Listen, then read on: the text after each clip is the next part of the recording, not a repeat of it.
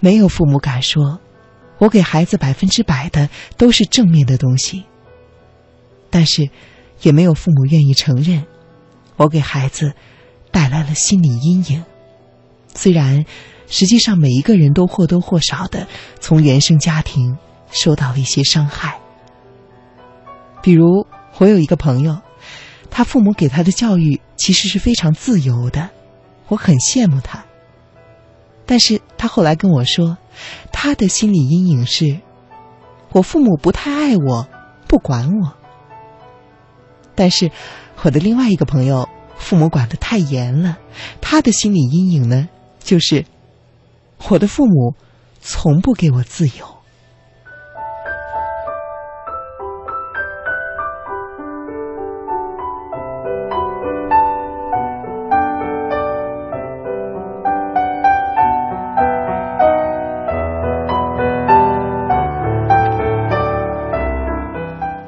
父母本身的自我成长程度，会对孩子的教育起到非常大的影响，而问题往往就在于，父母本身的心理健康程度也是有限的。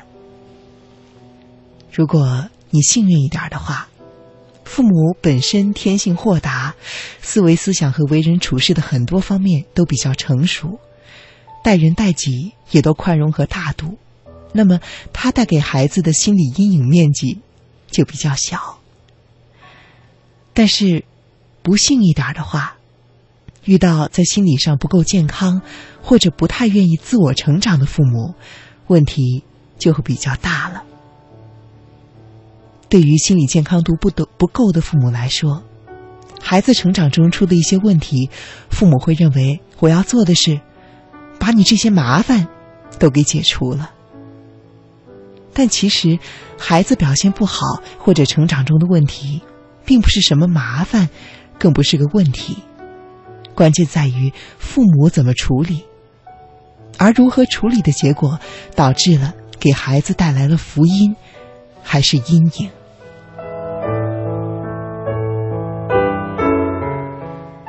孩子出的一些小问题。如果看作是上天给我们的一个好机会，让父母有机会去重视和学习怎么成为一个更好的父母，这样子和孩子一起成长，也成了幸福的一件事情。好的父母，不是带着和指导着孩子去进步，其实是和孩子一起去发现一个新的自己。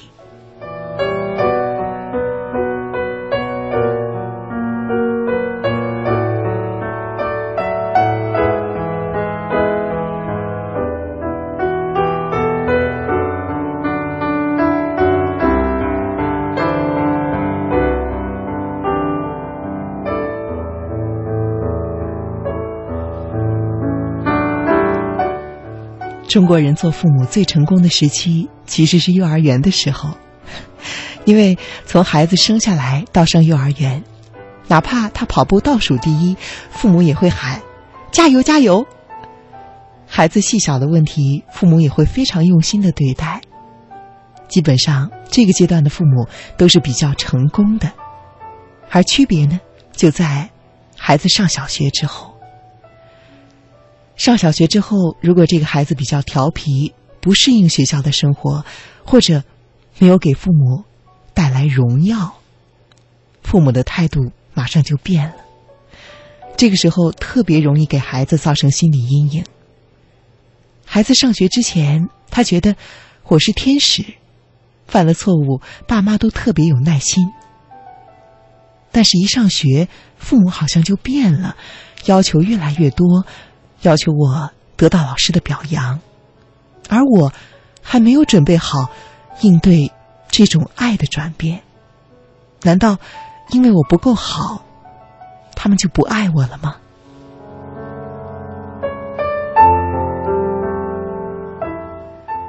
现在很多孩子的心理年龄比较幼稚，跟这个也有一定关系，因为他在转型的关键期没有感觉到成长的喜悦。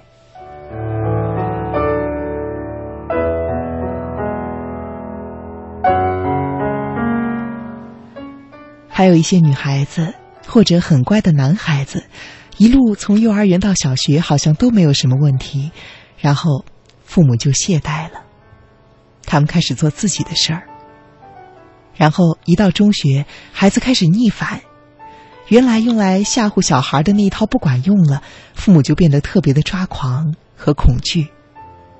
其实这也是父母迫切的需要学习的契机，虽然稍微有点晚，但是好歹也是还来得及补救的时候。所以，父母的学习是特别重要的。孩子幼小的时候，父母能够做到无条件的爱。但是，当孩子开始有自己的力量，不再是对你言听计从，你说什么他就听什么的时候，双方这种对抗感就会出现了。这个时候，父母和孩子的关系是比较脆弱的，而且这个时候，孩子的思想开始趋于成熟，冲突可能会造成的阴影面积就会比较大了。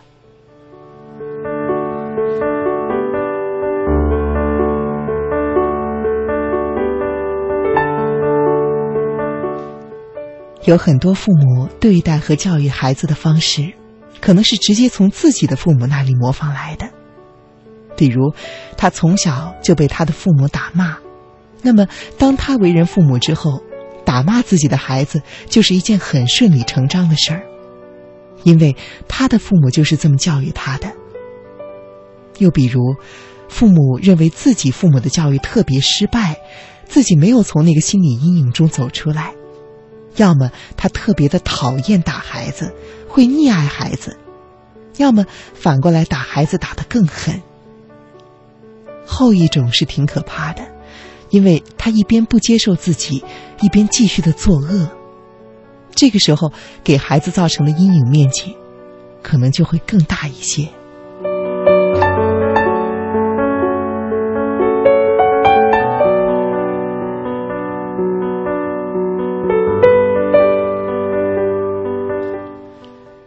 科学家发现，容易给孩子留下心理阴影的父母有一个共性，那就是父母过分的把自己的价值感建立在孩子的身上。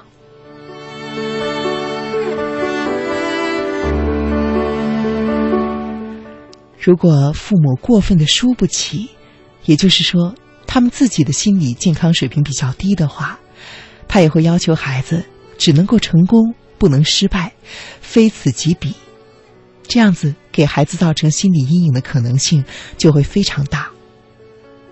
在心理咨询中，基本上我们都不用去了解家长，只要跟孩子沟通一下，看看孩子的各种反应，看他们跟人互动的方式，他说话的倾向性，还有处理事情的思维模式，你就能够知道他的父母是什么样子的人。一般来说，心理比较健康、性格比较豁达，在生活中有自己的爱好、有良好的人际关系，还有生活和工作比较平衡的这样的父母，他们的孩子心理健康指数也非常高，而他们也常常感到非常的幸福。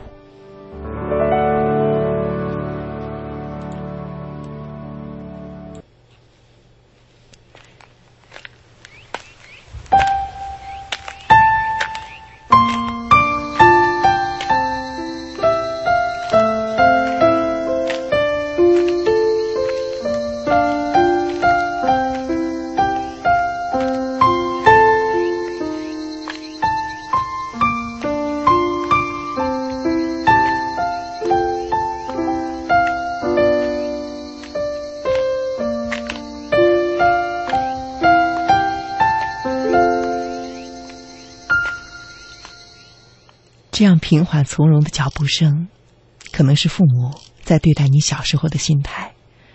他们很有耐心，但是当你进入学校，你开始和别人比了，父母也存在着焦虑。他们经常说的一句就是：“别人家孩子，你看，你看隔壁那谁谁谁，你看人家孩子，你看人家拿奖，你看人家比赛，你看人家怎么怎么样。”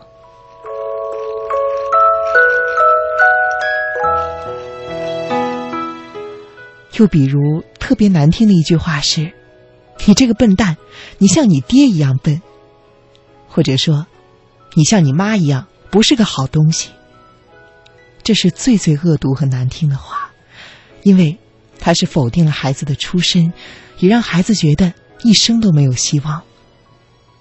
但实际上，很多父母骂孩子是在宣泄，那是父母的发作，他是在宣泄自己的垃圾。他在谩骂的时候，其实他的心里也很痛恨这样的自己。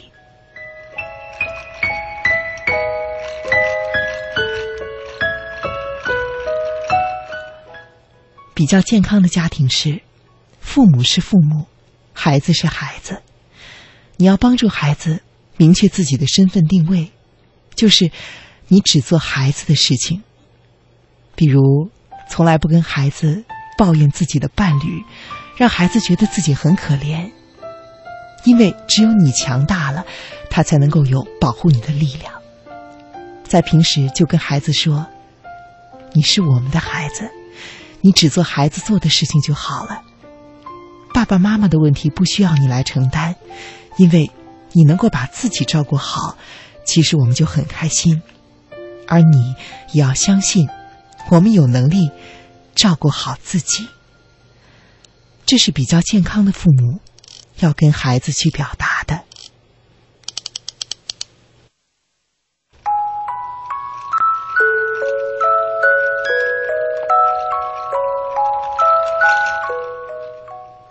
现在我们已经成年了，如果我们还是停留在过去的阴影中，对于我们向前走，会有好处吗？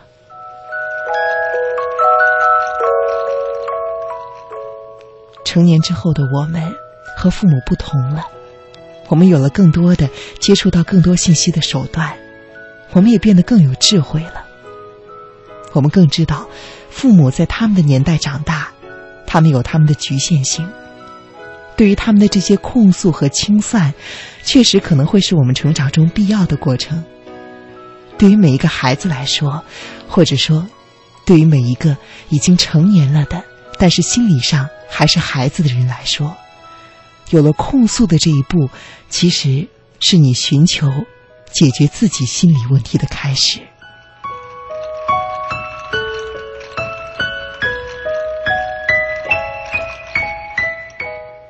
其实不在于你过去的阴影有多大，而是你要选择成为一个什么样子的人。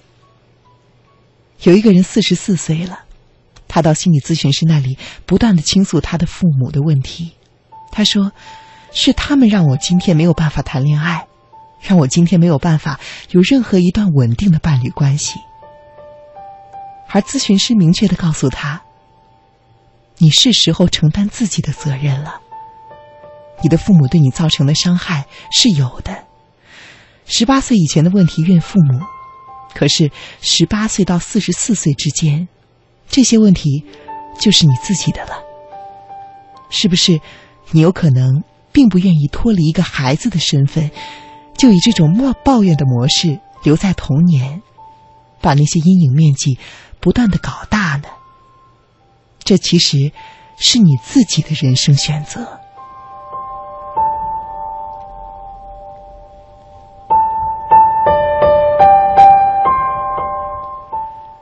如果确实是因为童年的记忆给你带来了很大面积的心理阴影，但是今天的你拥有了手段，见一见心理咨询师，参加一些心理培训和工作坊，去阅读，去和人交流，这些对于自己的探索，其实可以帮助你从那些阴影中走出来，让你的阴影面积缩小，而最后，它可能会渐渐的、慢慢的小到。可以消失和忽略，而你强大的内心会越来越有力量。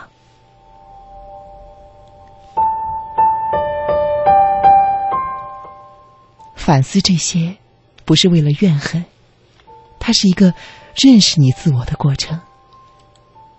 没有完美的家长，也没有完全没有心理阴影的孩子。最重要的，就是我们已经长大。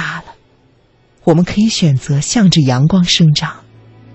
幸福的方向，是我们自己把自己引向。